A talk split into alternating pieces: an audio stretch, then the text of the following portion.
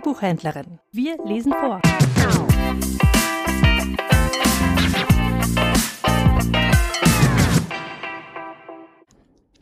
Hans Fallada Warnung vor Büchern. Gefunden in dem gleichnamigen Reklambändchen auf Seite 139. Hätten die Dienstmädchen in meines Vaters Hause die Betten besser gemacht, wäre ich vielleicht nie ein so leidenschaftlicher Freund der Bücher geworden.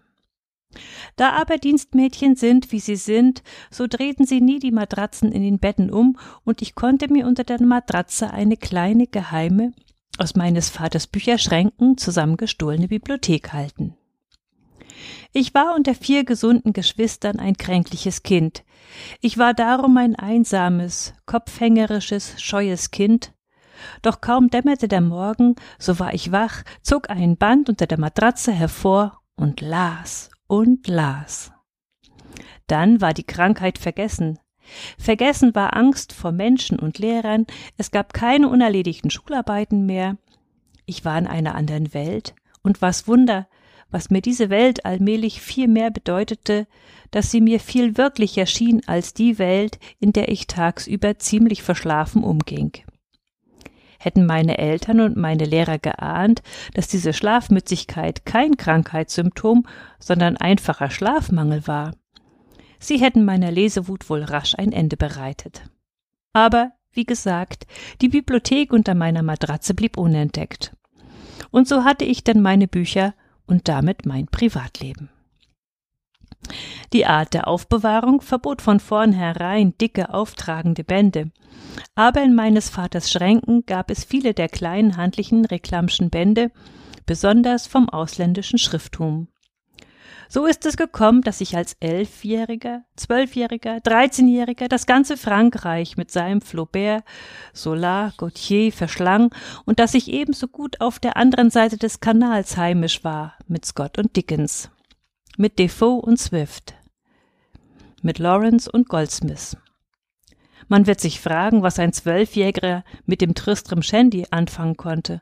Und ich frage mich das heute selbst. Aber jedenfalls habe ich etwas damit anzufangen gewusst, und die meisten der damals gelesenen Bücher sind seit jener Zeit meine treuen Freunde geblieben.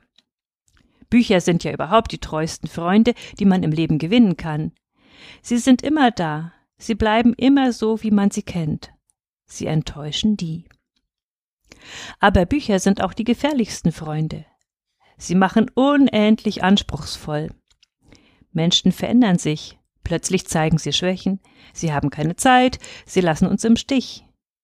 Wer immer mit Büchern umgeht, verlangt von den Menschen zu viel. Ich hatte mir da eine sehr nette eigene Welt aufgebaut, aus Büchern. Aber diese eigene Welt hatte mich dabei so ungeeignet wie nur möglich für das tägliche Leben gemacht. Ich hatte keine Freunde, keine Spiele, keine Interessen, keine Gemeinschaft, ich war der menschenhassendste Einzelgänger von der Welt. Aber dafür setzte ich mich, ging mir im Leben etwas schief, auf meine Robinson-Insel, herrschte über alle Schätze Aladins, ritt als siegreicher Held durchs schottische Hochland, und jeder wirkliche Misserfolg zählte nichts. Es ist eine der für mich nachdenksamsten Lebenswendungen, dass es nun doch wieder die Bücher waren, die mich aus meiner Einzelgängerei befreiten. Dieses Mal waren es aber nicht die gelesenen, sondern die geschriebenen. Und es war keine Niederschrift von erträumtem Glück, von ersehnter Größe, nein, es war eine Geschichte aus dem Bereich des einfachen, schlichten täglichen Lebens. Nahrhaftes Brot aus den Äckern dieser Erde, kurz gesagt, es war die Geschichte vom kleinen Mann. Plötzlich war ein Widerhall da. Siehe da, ich war nicht mehr allein. Bücher können alles in diesem Leben geben. Menschenhass und Menschenliebe.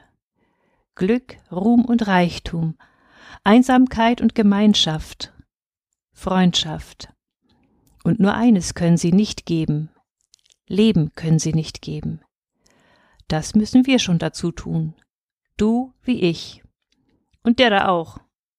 Und ich habe dies erst sehr spät begriffen, mit 38 etwa. Daher diese Warnung.